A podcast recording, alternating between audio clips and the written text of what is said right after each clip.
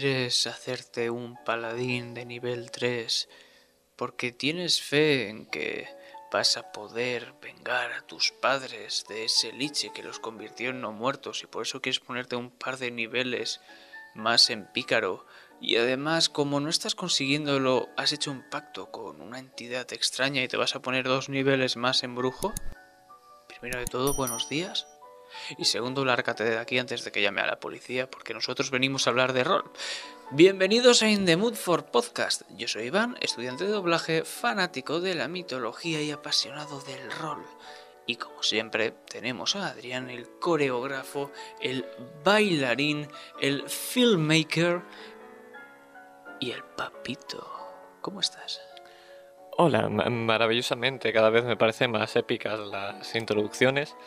Y por favor, salid todos los que pongáis dos puntos en brujo en D&D. Gracias. Como siempre, debemos decir que agradecer a la radio de SPI por ofrecernos este espacio, este lugar, y que decimos lo de que D&D no es rol porque hemos firmado un contrato con ellos que mínima una vez por podcast tenemos que mencionarlo, no es que nos guste decirlo. Algún día espero que nos patrocine Edge con, con D&D. Eh, con Wizards of the Ghost eh, sería maravilloso y, nosotros no comeríamos nuestras palabras, pero el día que ocurra eh, lo grabaremos también.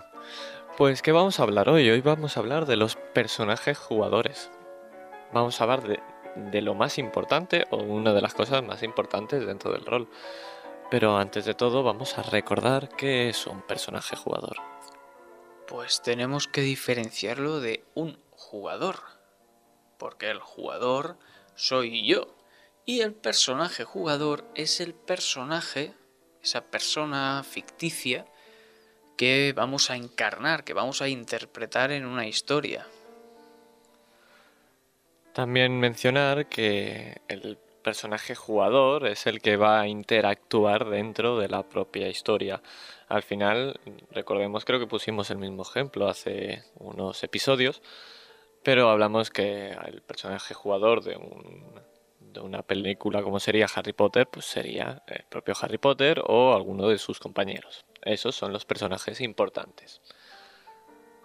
Lo que más remarca y sobre todo lo que más se, insiste es que el personaje jugador es el protagonista de la historia o uno de los protagonistas. ¿Qué significa que sea el protagonista? Pues que le van a pasar cositas, que va a tener un propósito y no va a ser alguien más, alguien simple en este mundo, su historia va a tener un peso y sus acciones sobre todo van a tener un peso para esta historia que se va a crear. Esto es importante de remarcarse porque al final el personaje jugador es el que interactúa en la historia.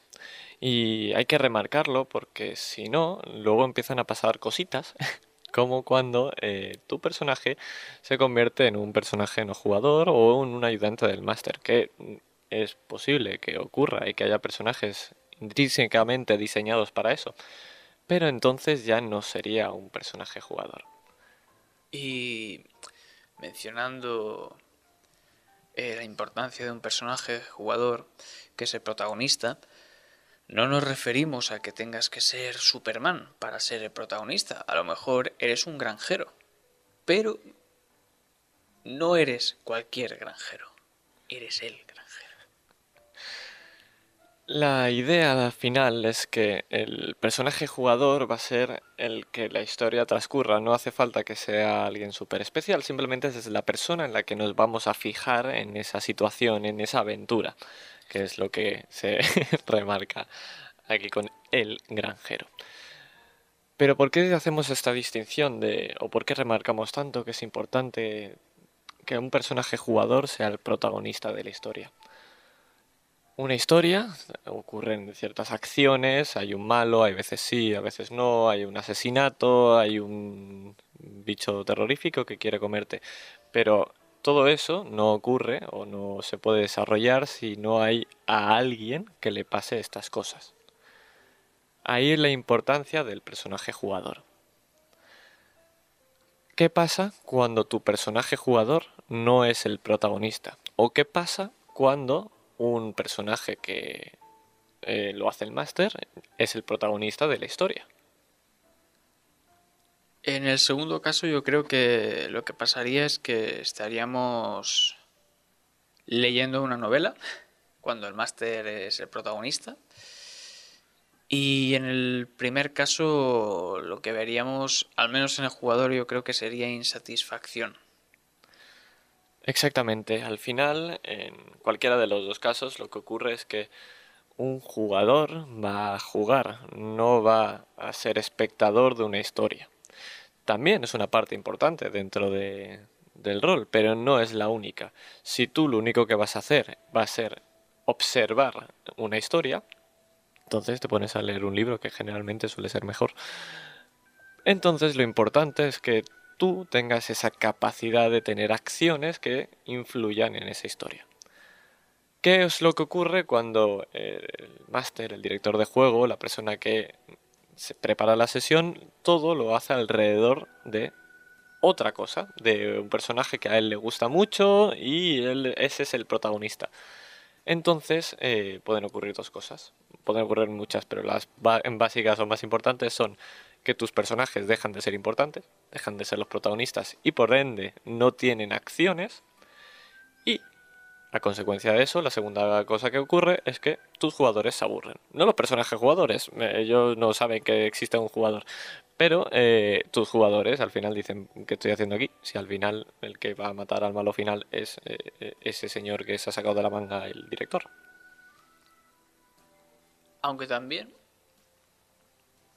creo que se ha de comentar que se pueden hacer aventuras en las que por ejemplo, yo recuerdo un juego del Señor de los Anillos que era la Guerra del Norte o algo así, en el que estaban los típicos, estaban Frodo, estaban Sam, Gandalf haciendo sus movidas con las cosas del anillo y había otro grupo que estaba haciendo otra cosa aparte que era como frenar a unos orcos en el norte o algo así.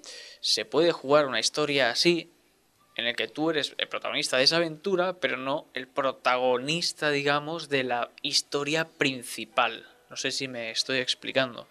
Yo imagino que esto ocurre normalmente en, juegos donde hay leyendas o, dentro de la cultura popular son cosas famosas. Por ejemplo, Star Wars, eh, Harry Potter, El Señor de los Anillos, D&D, aunque nos duela en el corazón. Eh, todo lo que tiene una historia, un lore detrás, eh, Lore es la historia que tiene la ambientación, para hablar de tecnicismos. Todo lo que tiene una historia de ambientación detrás y tiene grandes protagonistas, o grandes figuras, más que protagonistas, vamos a hablar de grandes figuras, esas figuras suelen ser un reclamo. A ti te apetece que si saber, oh, estoy jugando donde mientras está Frodo haciendo sus cosas, yo estoy haciendo otras, pero ahí está, eh, ahí está, y si me lo encuentro, qué feliz soy. y a lo mejor estás ayudando a Frodo haciendo otra cosa, yo qué sé, están matando orcos y eso va a ayudar a Frodo a que vaya al Monte del Destino, por ejemplo. Pero al final volvemos a lo mismo. Tú sigues siendo el protagonista de la historia porque tú eres el que estás ayudando a Frodo a que esos orcos desaparezcan. Entonces la aventura no está eh, relacionada, bueno, no está basada enteramente en Frodo, sino está basada en ti que vas a evitar que pase eso. Mientras que el tío guay hace otras cosas. Ahí la parte de protagonista. Pero me ha gustado mucho lo que has dicho antes de esa distinción entre personaje jugador y jugador. Vamos a hablar un poquito más de eso. Has comentado que un jugador no es lo mismo que un personaje jugador. Lo he comentado yo también antes, que un personaje jugador no tiene por qué conocer la identidad del jugador, mientras que un jugador siempre conocerá la otra. ¿Por qué es importante hacer esta distinción? ¿Por qué crees?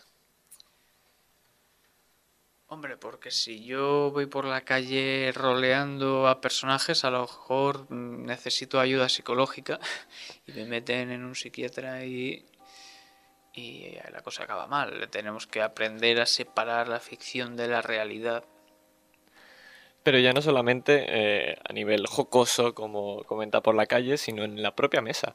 Recordemos que hemos hablado también en algún otro episodio de la empatía entre jugadores. Nuestros propios personajes pueden estar enfrentados, o pueden ser amantes, o pueden eh, ser padre e hijo. Pueden ocurrirles mil relaciones diferentes.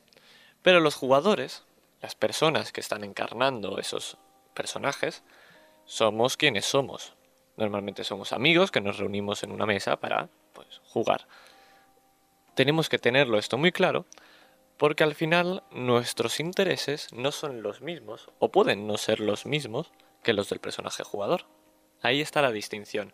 Un personaje jugador quiere X, quiere llegar al monte del destino, quiere eh, matar a Darth Vader, quiere eh, lo que sea, X, salvar a la princesa del castillo.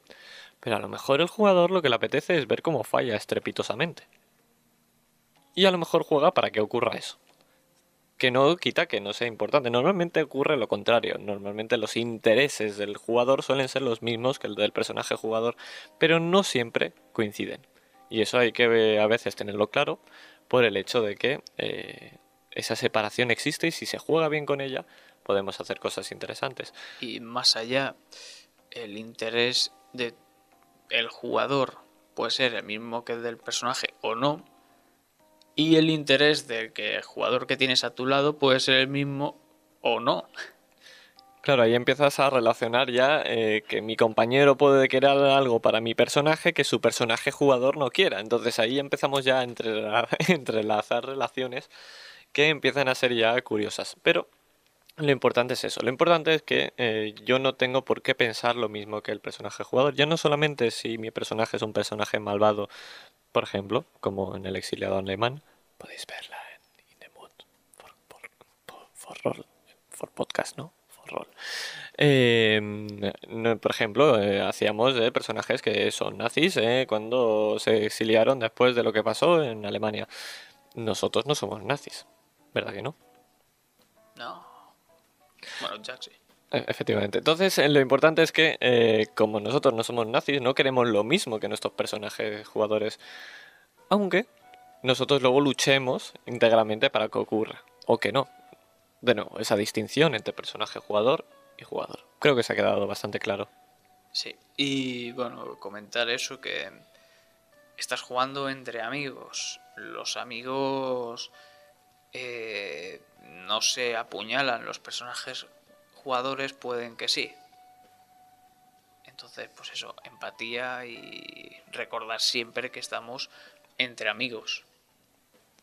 Exacto. Pero a mí me vamos a, continuar y vamos a hablar de eh, qué diferentes tipos de personajes jugadores pueden haber y de dónde nacen estas distinciones. Nacen todas, o la gran mayoría, eh, no del jugador, no de la persona que los crea, sino nacen del sistema al que estamos jugando. ¿Qué tipos de jugadores podríamos, ay, perdón, de personajes jugadores, qué tipos de, de protagonistas podemos encontrarnos según los sistemas?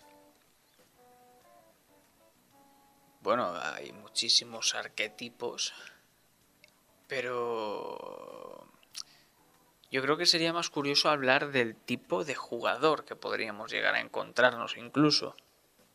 Porque depende del juego que juguemos, pues si estamos jugando a Hardboiled, que es género noir, pues nos podemos encontrar desde la típica femme fatal hasta el típico detective borracho y demás.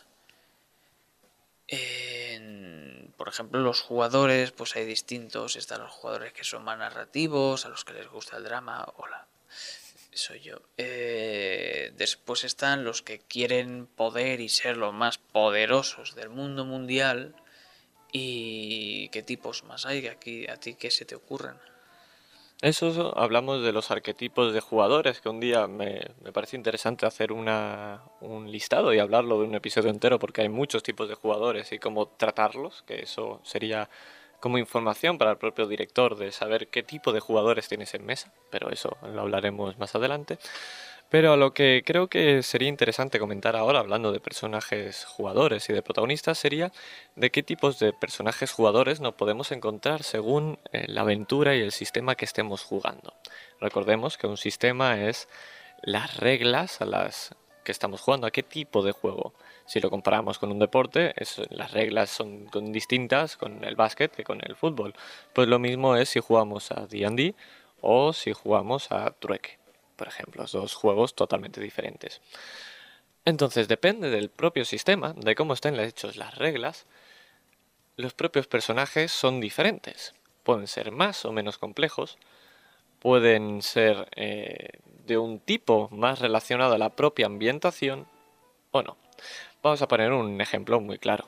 Si estamos jugando un juego donde hay una ambientación de fantasía eh, medieval que es simulacionista, como podría ser The Witcher, los personajes jugadores no será un astronauta, porque no tendría sentido. Y lo que puede hacer ese personaje jugador no sería eh, construir un móvil, porque tampoco podría ser un ingeniero de telecomunicaciones, porque tampoco tendría sentido. Según el sistema y la ambientación, habrá un tipo de personajes jugadores y habrán dentro de esos arquetipos que podríamos hablar todo el día. ¿Se te ocurren ejemplos dentro de qué sistemas o qué juegos podrían haber? Yo tengo unos cuantos, pero ¿se te ocurren a ti algunos? Eh, bastantes, además, tengo una lista preparada que podemos comentarla ahora si quieres. Adelante, adelante. Pues esto es lo que hablábamos un poco. Es la intencionalidad del autor. Nosotros cuando queremos jugar a algo, lo primero que pensamos es ¿a qué queremos jugar? Nuestro cerebro, cuando ya eres un rolero, ya dices quiero jugar a D&D, pero cuando nuestro cerebro procesa, ¿no? El ¿qué queremos jugar? Una ambientación medieval, vale, pues a lo mejor podemos jugar a D&D, mm, que es algo así más fantasioso, medieval, o podríamos incluso tirar por Simbarum, que es fantasía oscura, bastante chunga, o The Witcher, que también es fantasía oscura. Entonces, tenemos que primero pensar qué queremos jugar y después la intención del autor al crear este juego de rol para ver si se acomoda lo que nosotros queremos a nuestra experiencia de juego. Por ejemplo, os quiero comentar eh, rápidamente, si lo encuentro. Mm, aquí no es. tenemos, por ejemplo, tres ejemplos de creación de personajes para que veáis la complejidad, cómo va, de más a menos, depende del juego. Por ejemplo, en Trueque en este caso trueque mitos de Pepe Pedraz, o muy baratito y muy chulo, que os recomiendo. Es súper sencillísimo de jugar. Tenéis en una página las reglas súper sencillas para el jugador. Y en la siguiente hoja tenemos la ficha del personaje. ¿Cómo creamos este personaje? Pues muy fácil. Escoges dos trasfondos de entre los 11 que vienen. O sea que no tienes ni que pensarlo. Escoges una creencia de entre las seis que vienen. Dices dos pilares de estabilidad, que es una persona y un lugar. Eh, defines a tu personaje con una frase y depende del número de jugadores, pues te vas a poner más o menos puntos de ímpetu, que es una mecánica del juego. Por último, eliges una motivación de entre las ocho posibles o te inventas una. Y ya tienes el personaje listo para jugar. ¿Cuánto es esto? Dos minutos. Después, por ejemplo, tenemos Exoterroristas. Exoterroristas es un juego en el que hay una organización ¿no? secreta al mundo por el bien de la humanidad que intenta que no se rasgue una membrana, digamos, para que entren seres muy chungos a hacer cosas malvadas. Y hay gente que intenta que sí. En este caso lo vamos a, vamos a hablarle de la creación de dos jugadores, porque es distinto que si son tres o cuatro. Tienes que decir tu profesión ordinaria y tu tapadera actual. Tienes que repartir 60 puntos entre 13 habilidades generales. Después te dice que la segunda habilidad con más puntos debe ser como mínimo la mitad de la primera. Que acabo de decir que si tienes en tu primera habilidad más alta 10 puntos, en la segunda tienes que tener como mínimo 5. Es bastante simple. El umbral de golpe es 3, a no ser que tengas 8 en atletismo, que entonces pasa a ser 4. Eh, tienes un punto gratuito en estabilidad y salud, cada 8 puntos de vigilancia te da uno gratis en vigilancia electrónica y al ser dos jugadores toca repartir 32 puntos entre las habilidades de investigación. Hay tres tipos, académicas que son 17, interpersonales que son 11 y técnicas que son 13, 31 en total. Y incluso puedes añadir alguna cosecha propia. Después también te dice que tienes un punto gratis en ocultismo, y que cada punto de que te pongas en idiomas es un idioma adicional que tienes y por último escoges eh, a, tus contactos de personaje. Vemos que este es un poco más complejo ya que el anterior y ahora vamos a uno todavía más complejo que es The Witcher. Escoges una raza para conocer bonificadores, ventajas y o desventajas. Escoges una profesión. Repartes entre 60 y 80 puntos entre unas características. Después hay que calcular unas características derivadas a partir de estas que has asignado puntos. Después tienes unas habilidades que son 11 que te las da tu profesión y tienes que repartir 44 puntos. ¿Qué pasa? Que algunas valen 2 en vez de 1. Luego puedes poner eh, al resto de habilidades que no son de tu profesión eh, puntos con un valor de la suma de dos características que no vamos a mentarlas porque no viene al caso ahora. Después también cada profesión tiene una tirada para calcular el dinero que tienes, que es el dinero con el que vas a partir desde el inicio del juego y con el que te vas a comprar tu armadura, tu equipo eh, y demás cosas que por ejemplo puedes tener en The Witcher una armadura en tu cabeza, en tus brazos, en tu torso, en tus piernas y después todo esto sin contar el camino en la vida, que es como una serie de lecciones de trasfondo para crear a tu personaje. Como veis, este último ya es súper más complejo y te vas a tirar a lo mejor 30 minutos para hacerlo. ¿Qué quiero decir con esto? Pues que en Trueque no se busca una complejidad de personajes, más improvisación. Pepe Pedraz quiere que te hagas un personaje rápido y puedas jugar una historia al momento. Eso Terroristas, en cambio, es un juego que utiliza el sistema Gamshoe en el que lo importante es eh, que consigas las pistas clave, las que son importantes para avanzar en la trama, y las que no, pues te gastes una serie de reserva de puntos o hagas una tirada pertinente, lo que sea, para obtener información adicional que no sea clave. Y por último, The Witcher es un juego simulacionista en el que te viene a decir, estás en un mundo muy chungo donde todo el mundo te odia, podrías jugar a Twitter, eh, y va a haber o un monstruo o un humano o un elfo, lo que sea, que te va a partir la cara muy fuerte y puede que te mueras. Y haciendo la analogía del Twitter, tú serías el que estás verificado, porque eres el protagonista de esa historia. Eh, al final, depende del sistema, habrá un tipo de personaje jugador u otro, que es lo que hemos dicho como, por ejemplo, este, este ejemplo de menos complejo a más complejo. Podríamos añadir otra categoría diferente, que sería las aventuras que hay personajes eh, jugadores ya escritos, o los que, te, los que te piden que tú los crees, y son relevantes para la trama, y los que piden que tú los crees, pero no son relevantes a la trama. Vamos a poner y hablar un poquito de cada uno de ellos, así por encima, y poner algún ejemplo que otro para también para que los conozcáis. Los más sencillos son los que los personajes jugadores pregenerados, los que ya están hechos. La primera aventura que jugamos en este canal fue Guamache, los cuales hay cuatro personajes pregenerados y son importantes porque eh, cada uno tiene unos secretos, unas vivencias y eh, están relacionadas con la trama. Para esa historia necesitas que sí o sí sean estos personajes, si no, no tendría sentido lo que vamos a jugar. Hay otros tipos de aventuras, o sobre todo suelen, suelen ser one-shots, partidas autoconclusivas de una sola sesión, las cuales eh, los personajes no son tan importantes, entonces te ponen arquetipos de la periodista donde su padre ha desaparecido y lo está buscando. Eh, cualquier tipo así de trama, de personaje, que al final es lo importante no es el trasfondo del personaje, sino lo que le va a ocurrir. Esto sería por un lado. ¿Tú tienes algún ejemplo más que quieras comentar de este tipo de...? Yo estoy mordiéndome la lengua sobre Guamache.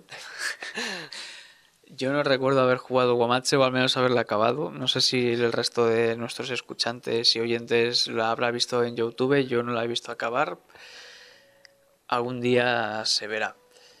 Eh, hablando de los personajes pregenerados, eh, creo que van muy bien. Primero para gente que sea primeriza, ¿no? Y no tenga mucha idea de cómo crearse un personaje, pues que le den una serie de personajes que ya vengan escritos con un pequeño trasfondo, incluso ni siquiera te dan a veces trasfondo, simplemente te dan sus características, sus habilidades. Pues viene muy bien. E incluso para los veteranos, que a lo mejor digan, pues mira, quiero tener un personaje rápido, veo que este tiene un trasfondo, pues a tope, o le cambias directamente de trasfondo al que te dé la gana y ya tienes la ficha hecha. Em, esto suele pasar en aventuras cortas o one shots, como has dicho, en campañas no suele pasar, pero puede pasar. Pero yo creo que lo más interesante de aquí es el crear tu propio personaje, ¿no? Es a lo que hemos venido a hablar al fin y al cabo. Exactamente. Entonces, hemos dicho que dentro de la creación de un personaje para una aventura hay dos tipos. Están las aventuras donde el personaje jugador no es importante y hay aventuras donde sí que lo es. No digamos que no es protagonista, no. Digamos que el trasfondo del personaje jugador no está dentro de la ambientación o sí. Eso es lo importante. Seguirá siendo siempre el protagonista. Vamos a hablar, por ejemplo, que con los ejemplos es más sencillo de entender, de Puerta de Star o Robota. El sistema de motor de emociones, eh, como dice el motor de emociones, lo importante son las emociones, son es el propio personaje. Las aventuras escritas para estos juegos, lo importante es el jugador, personaje jugador y jugador. De manera que eh, toda la aventura va a ir alrededor de lo que quieran y de lo que les interese a esos personajes jugadores. Son sistemas hechos intrínsecamente para que el personaje jugador tenga una importancia y que consiga sus logros hará que avance o no la trama o hará que eh, suban de nivel o ganen experiencia o pase lo que ocurra. Este tipo de personajes jugadores son los que son importantes para la propia trama que ellos mismos están relacionados con ella. Ya he dicho un ejemplo, que sería Portavistar, por ejemplo. Y no solo relacionados con la trama, relacionados entre ellos, que eso es todavía más importante porque hay partidas en las que los personajes no se van a conocer y va a ser el típico, hola, pues yo soy el elfo no sé quién y yo el mago no sé quién. Puede ser divertido, pero al menos para mí cuando ya has jugado, yo que sé, 20 partidas y te has tenido que presentar las 20, dices, oye, ¿y si hacemos una partida en la que ya nos conozcamos? Que se conocen los personajes, pero nunca hemos interactuado, a lo mejor no sabemos cómo nos llevamos del todo y entonces lo averiguamos en mitad de la partida. Y creo que eso es muy interesante. Hay veces, un día hablaremos de, los inicios aventuras y de por qué todo el mundo siempre va a conocerse en un bar. Pero antes de, hablar de por qué todo el mundo empieza en una taberna, eh, vamos a comentar el, otro punto, que, que, este tenemos un ejemplo que no sé si pondremos ahora o lo haremos un poquito más adelante, pero serían las aventuras donde los personajes jugadores no son intrínsecamente de la trama, pero que sí que los creas tú. Estos suelen ser personajes, eh, suelen darse mucho en partidas de investigación. Eso terroristas es un ejemplo, eh, la llamada de, Chulu también, todos los que son investigación barra terror, que suelen ir muy de la mano, suelen ser este tipo de, de personajes jugadores. Personajes jugadores que no son importantes para la trama, pero que eh, se van a ver desarrollados en ella. Suele ser en este tipo de sistemas porque suelen morir muy rápido, ¿verdad que sí? Bastante. De esta manera, si es rápido y bastante probable que se muera, no querrás darle mucha importancia porque probablemente eh, acabe en un hoyo. Pero, ¿quieres comentar un caso curioso que nos pasó a nosotros con esto? Sí, eh, podéis ver en In the Mood for Roll de las primeras partidas aventuras que jugamos, una de ellas de cosecha propia de Jack fue Operación Midas. Eh, Operación Midas fue una aventura que marcó, fue un, punto de inflexión en, nuestras personas eh, a nivel rolero. Y en un principio esa aventura estaba concebida para que pues el malo es este y van a investigar a este tío y al final pues le harán lo que sea, matarlo, atraparlo, lo que sea. ¿Qué pasa? Que nosotros creamos personajes. Creamos a dos hermanos, es curioso, que dos hermanos creen a dos hermanos. Eso suele pasar a menudo.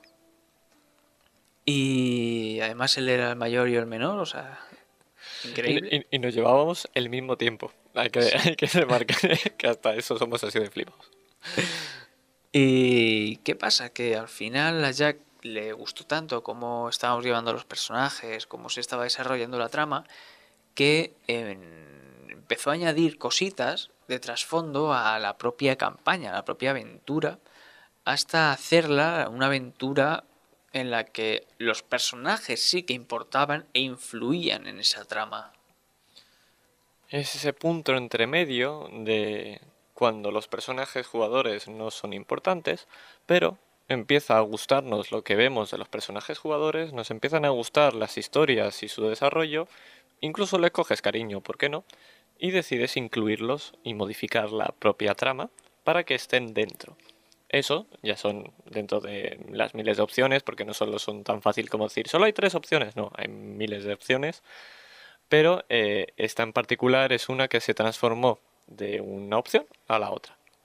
Y el motivo, pues el que hemos dicho. Y quiero comentar rápidamente, que porque esto ya sería para otro podcast, que lo que acabamos de decir parece que sea trampa, ¿no? Parece ser que ha cogido Jack y ha dicho, oh, tenía esto pensado, pero ahora de golpe se lo voy a cambiar y voy a meterles otra cosa. Eh, una campaña, una aventura o incluso un one shot es flexible no porque te diga el one shot ocurra así, tienes que hacerlo así. Puedes moldearlo y más en una campaña. Ah, tenías pensado que el villano iba a ser no sé quién, iba a hacer no sé qué, y pues en la sesión dice 10 dices, hostia, me encaja más que haga esto. Y lo cambias y no pasa nada. Recordemos que un máster no es un autor. Por favor, no escribáis novelas. Pero con el tiempo que llevamos vamos a apretar un poco el acelerador y vamos a hablar de la creación de los personajes. Este tema podría dar para no solo un episodio, podría dar para múltiples. Pero vamos a hablar de cositas por encima, hablando de estos personajes jugadores que se crean. Primero todo, ¿a qué quieres jugar? Eh, la creación de un personaje jugador es lo que decides tú a la hora de jugar. Si tú quieres eh, ser el matón del barrio, te vas a hacer un personaje fortachón que puedas tener con musculitos o con armas y te puedas pegar con todo el mundo. Si quieres ser la rata de biblioteca y quieres ser el inteligente del, grupo, te vas a crear a alguien un poquito más enclenque, pero con un cerebro galaxia. Depende de tu creación de personaje, vas a jugar a lo que tú quieras. Es importante saber a qué vas a jugar para crearte tu personaje. Y es importante que los demás sepan lo que quieres jugar para que no haya dos cerebros galaxias o no haya dos eh, musculitos. Esto es el equilibrio. Debe haber un equilibrio en el que la mesa decida, por ejemplo, si juegas a D&D, por desgracia, eh, que uno sea el que cura, otro sea el que proteja y otro sea el que pegue. Hay que tener un equilibrio para dar foco ah, pues si uno está en combate, pues este se tiene que poner aquí adelante, este se tiene que poner aquí atrás. Y además de eso, es quiero comentar el curioso caso, que lo llamo yo el, curioso caso del mago, que era más sigiloso que el pícaro. En D&D existe una forma de creación de personajes y en muchos otros juegos que es tiradas de dados al azar y lo que te salga pues es lo que te pones. A nosotros nos gusta eh, equilibrar a los personajes y hacer una compra de puntos para que no pasen cosas como estas, como que un mago le salieron unas tiradas súper tremendas y al pícaro le salieron bastante maluchas y al final, si te querías infiltrar en una mazmorra, el mago era el que se iba a infiltrar y no el pícaro que es para quien está hecho ese obstáculo. Al final la creación de personaje tiene que ser tiene que corresponder con lo que quieres jugar, porque de nuevo si haces trampa o te toca por suerte ser más sigiloso que un pícaro, entonces no estás jugando a ser un mago, estás jugando a ser un pícaro. Que hola Oscar. Hola Oscar. Eso lo que puede hacer es crear insatisfacción a los demás jugadores de la mesa, pero bueno, como decimos, aquí no tenemos la verdad absoluta. Si vosotros queréis coger y hacer personajes que sean desequilibrados, pues a tope. Si eso os divierte, a, a tope. Exactamente.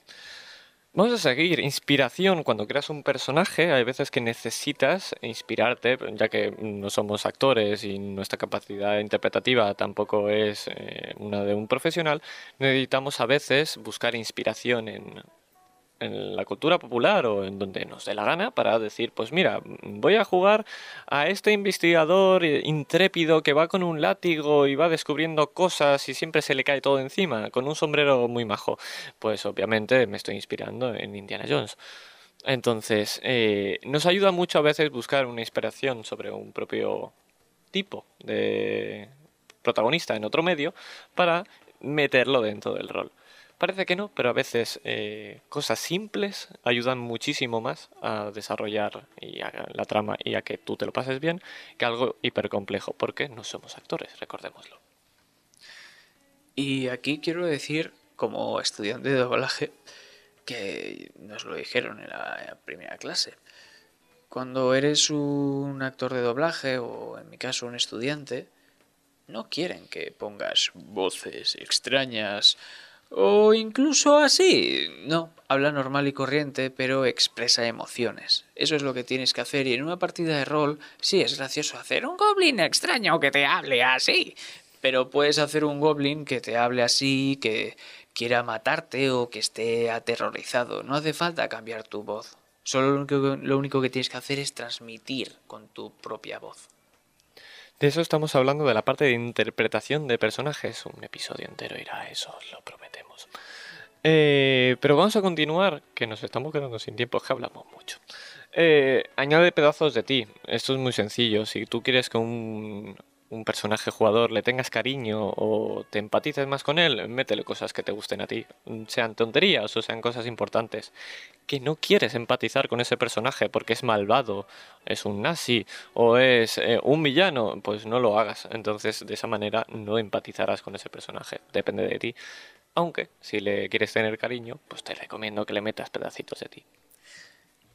Y también lo que mola, y algunas, por ejemplo, algunas aventuras como Karma meten, son secretitos de los personajes, que solo saben los personajes, e incluso tienen más secretos que no los saben los personajes, sino que los sabe el director de juego y ya los meterá en, ya te los sacará en la propia partida en algún momento. Yo os recomiendo que metáis secretitos a vuestros personajes, pero algo es obvio que se debe hacer y no muchos les pasa, a mí me pasó. Si metes secretos, no te los guardes. Porque ¿cómo van a saber el resto que tienes ese secreto? Puede ser que tu personaje sea el padre de otro, pero si no sale en la aventura, nunca lo va a ser, porque no ha aparecido. Así que, efectivamente, sacad esos secretos. Pero vamos a continuar más cosas. Personajes evolutivos o planos mm, pueden ser sencillos y que no cambien absolutamente para nada. Una aventuras cortas donde mm, probablemente mueras si no quieras matarte en hacer un personaje. O pueden tener una evolución y tengas una campaña súper larga que quieras ver como el personaje empieza desde un punto y acaba en otro. Depende del tipo de aventura y del tipo de personaje que quieras jugar, lo harás de una manera o de otra. Querrás jugar una cosa u otra. Recordemos que la creación de un personaje es el que vas a querer jugar. ¿Añadir algo a esto? Que no tiene que ser en campañas largas esa evolución en aventuras cortas o incluso one shots se puede ver una evolución de personaje clara. Depende de lo que te apetezca jugar. La creación conjunta, lo hemos hablado antes, pero si todo esto se hace en, compañía de, tus compañeros de mesa, puedes añadir cositas, como puede ser eh, relaciones interpersonales entre personajes. Cosas que pueden hacer eh, y darle más riqueza a tus personajes, como mm, tu compañero eh, te trata, por qué lo conoces, qué tipo de relación hay, amistad, familiar, sanguínea, política. Depende de, qué tipo de interrelaciones hayan, pueden darle más o menos complejidad. No es lo mismo tener a la periodista que busca a su padre muerto y que tu compañero sea ese padre desaparecido, muerto, que realmente no lo está. Podéis eh, saberlo en mesa o podéis no saberlo. La cosa es que si os interrelacionáis, es más divertido. Suele serlo. Y decir que a veces menos es más es algo que se suele decir, pero a veces hacer un trasfondo de 10 páginas es, no quiero decir absurdo, porque tiene su lógica dentro de quien haya hecho su personaje, pero a veces poner una sola página con lo esencial de tu personaje va a ayudar más a tu director de juego que contarle la historia de tu familia, de sus abuelos y de sus tatarabuelos, que no va a venir al caso, o sí, depende de, la importancia que le des. Pero al final y al cabo, al fin y al cabo, yo lo que quiero decir es que si queréis ayudar al máster, dadle cositas para que pueda jugar con ellas y pueda crear y dejádselo claro. Y hablando de esto, vamos a hablar de que tú creas tu historia. Esto es que al final esta creación de personaje lo que hace es darle herramientas al máster para saber qué vas a jugar. De nuevo, hablando del caso principal de antes, si tú quieres ser un pícaro y quieres eh, meterte en sitios de manera sigilosa y asesinar sin que te descubran, tu director de juego te va a poner retos que te lleven a ello. No te van a poner a mm, investigar un libro y a que traduzcas lo que hay en ese libro, a no ser que tengas que robarlo.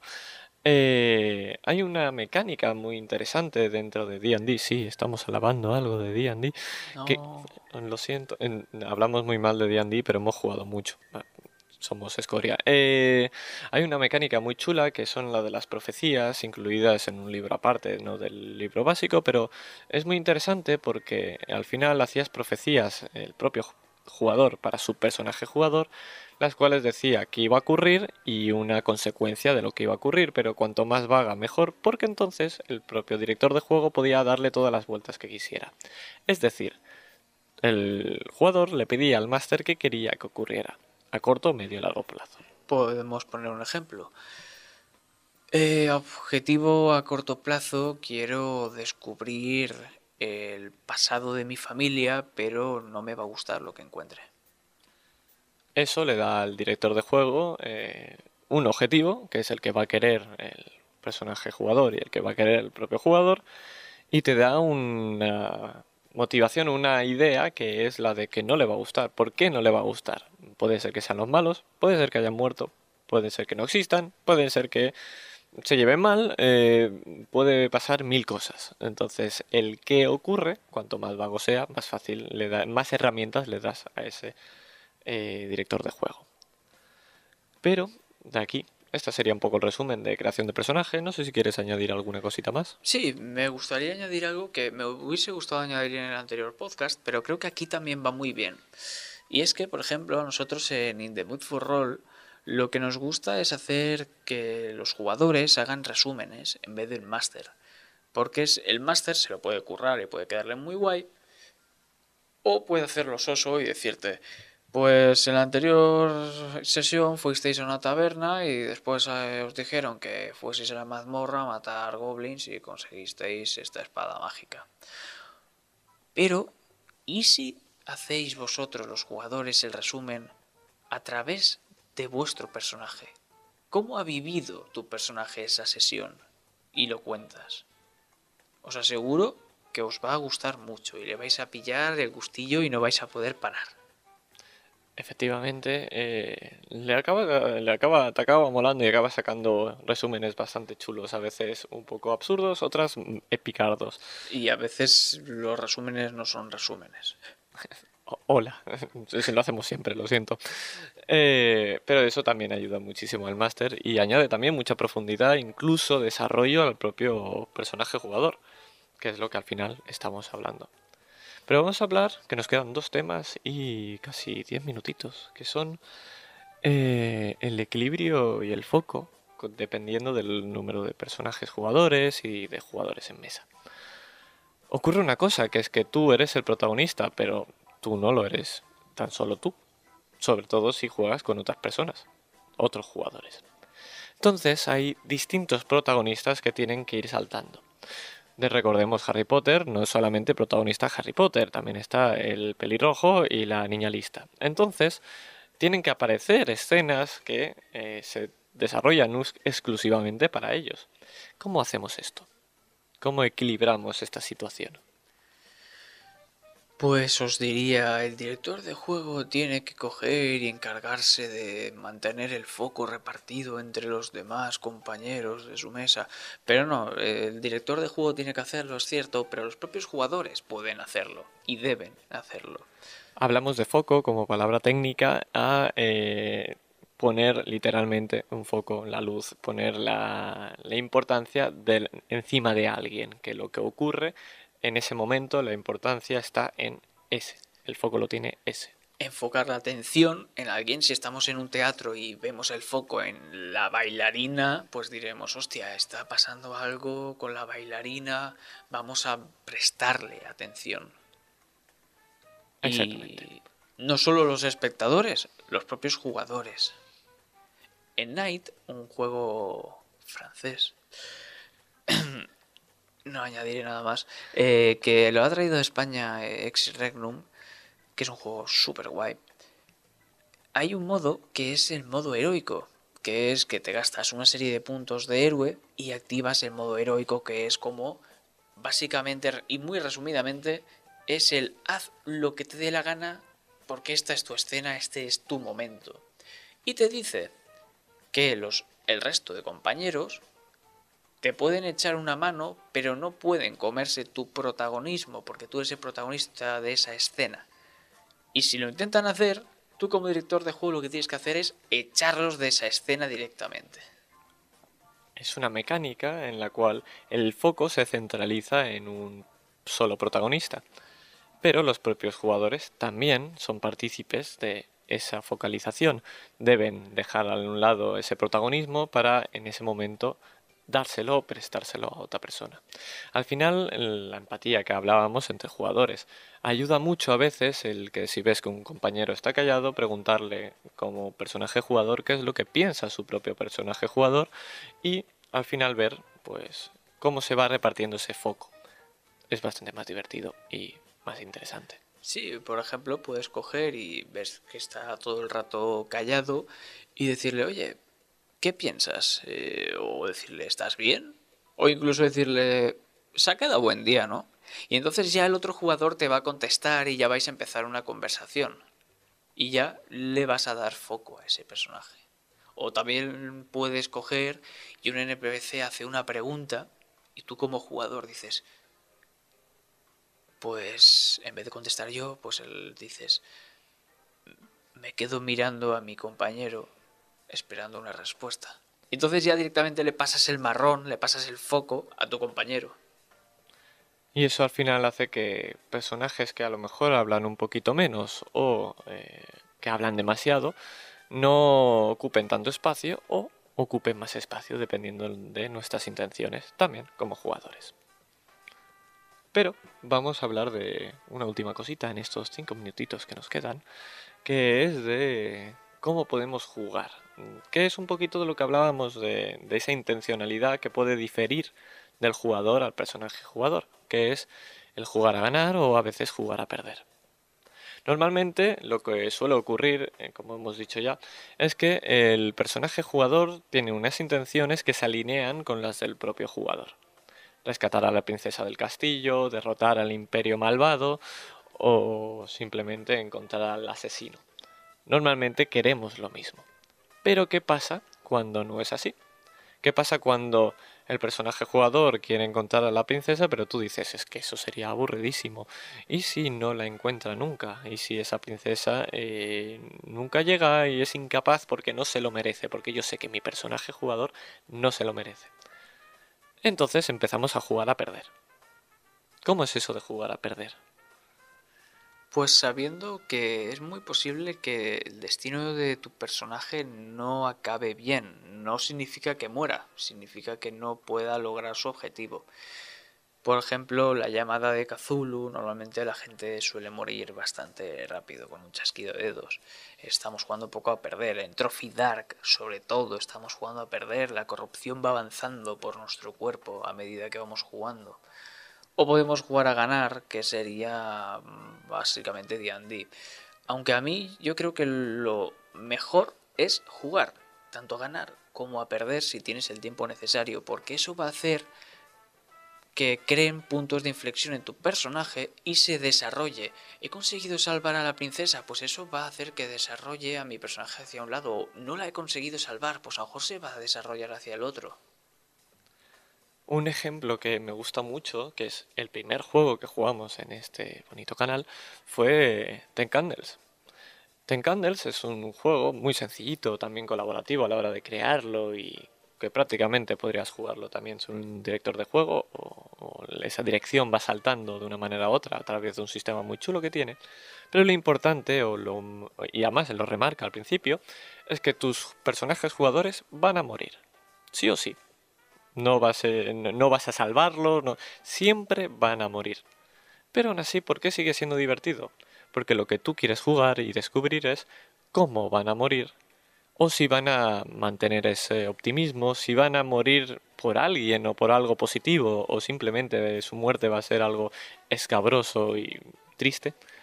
La manera de morir es la que vamos a nosotros buscar en ese juego. Al final, eh, y esto lo enlazamos con nuestro último punto, eh, normalmente hay un miedo a esta pérdida de un personaje jugador. Sobre todo cuando este personaje jugador lo llevas mm, durante muchísimo tiempo, pongamos que para poner un ejemplo, eh, jugamos la senda de los héroes, son 21 sesiones donde duran 3 horas cada una, hacer los cálculos, si hacemos 20 son 3 por 2, 6, 60 horas que llevas jugando con un personaje, 60. La podéis ver en, In The Mood for por cierto. Exactamente. 60 eh, horas eh, jugando a algo o interactuando o empatizando con un personaje jugador, por mucho que no exista, ya te digo yo que le vas a coger cariño por narices. Eh, entonces hay veces que no vas a querer que muera o que pierda. Entonces hay veces que tienes que aceptar que eso va a pasar. Mm, la pérdida del personaje jugador va a ocurrir en algún momento. Cuando se acabe la aventura, cuando muera, cuando no consiga su objetivo. Entonces al final tienes que aceptar que en cualquier momento puedes perderlo. Si eso lo aceptas, no tendrás miedo a hacer según qué cosas ser, puede ser que a veces rendirse sea lo más interesante.